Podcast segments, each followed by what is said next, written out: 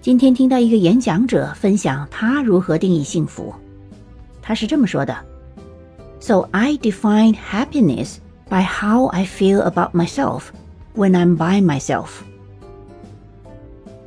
我是如何定义幸福的？是从我对自己的感受来定义的，而且是我独处的时候。So when I'm alone and no one's around me and no one's watching and no one's clapping And no one's praising, how do I feel about myself in that moment? That's how I define happiness. 他说：“当我独自一个人时，没有人在我身边，没有人看着我。”没有人在为我鼓掌，没有人在赞扬我，在那个时刻，我对自己的感觉如何？那是我定义幸福的方式。